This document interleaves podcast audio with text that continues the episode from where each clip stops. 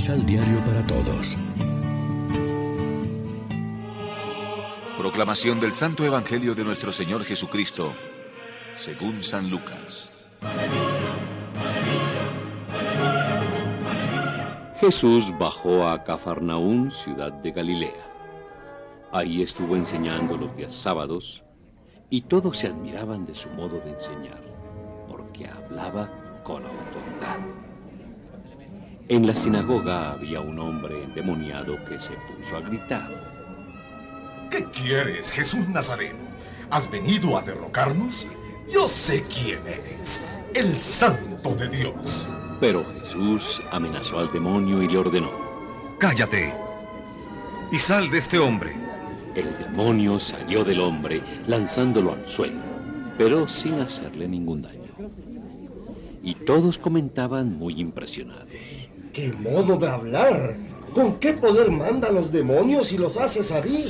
Y su fama se propagaba por todas partes en la región. Lección Divina Amigos, ¿qué tal? Hoy es martes 31 de agosto y a esta hora, como siempre, nos alimentamos con el pan de la palabra. Rechazado en su pueblo, Nazaret, Jesús va a Cafarnaún. Habla con autoridad a la gente y despierta la admiración de todos. Allí hace el primer signo, libera a un poseso de su mal. Predica y a la vez libera. La buena noticia es que ya está actuando en este mundo la fuerza salvadora de Dios. El mal empieza a ser vencido. Un exorcismo, la primera victoria de Jesús contra el maligno. El demonio lo expresa certeramente, has venido a destruirnos. Y protesta, naturalmente, el mal no quiere perder el terreno. Los contemporáneos de Jesús unían lo físico y lo espiritual. La causa del mal de una persona corporal, anímico, espiritual, la atribuían normalmente a los espíritus malignos. Sea cual sea el origen de estos males, Jesús libera a toda la persona. A veces le cura de su enfermedad, otras de su posesión, otras de su muerte y sobre todo de su pecado. Hay una visión integral de la persona, de sus males y de su salvación. El Señor resucitado quiere seguir liberándonos a nosotros de nuestros males. ¿Cuáles son nuestros demonios particulares? ¿Cuáles son nuestras esclavitudes?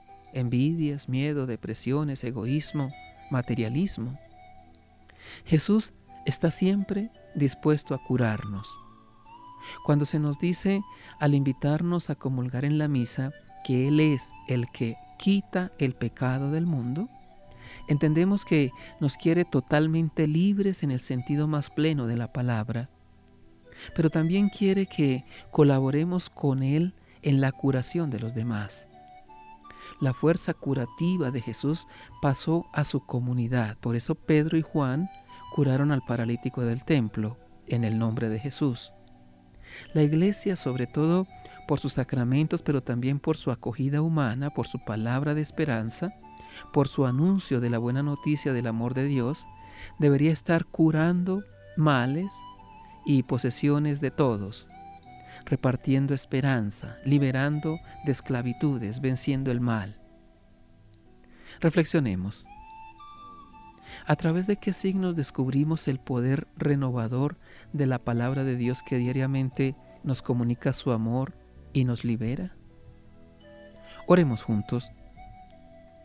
Señor, enséñanos a descubrir a Cristo en nuestros hermanos, que no nos dejemos llevar por las apariencias, expresión del pecado, que nos impiden ser auténticamente cristianos. Amén.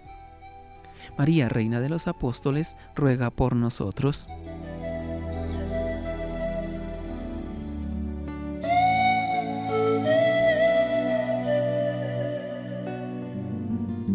Complementa los ocho pasos de la Alexio Divina adquiriendo el emisal Pan de la Palabra en Librería San Pablo o distribuidores. Más información www.sanpablo.co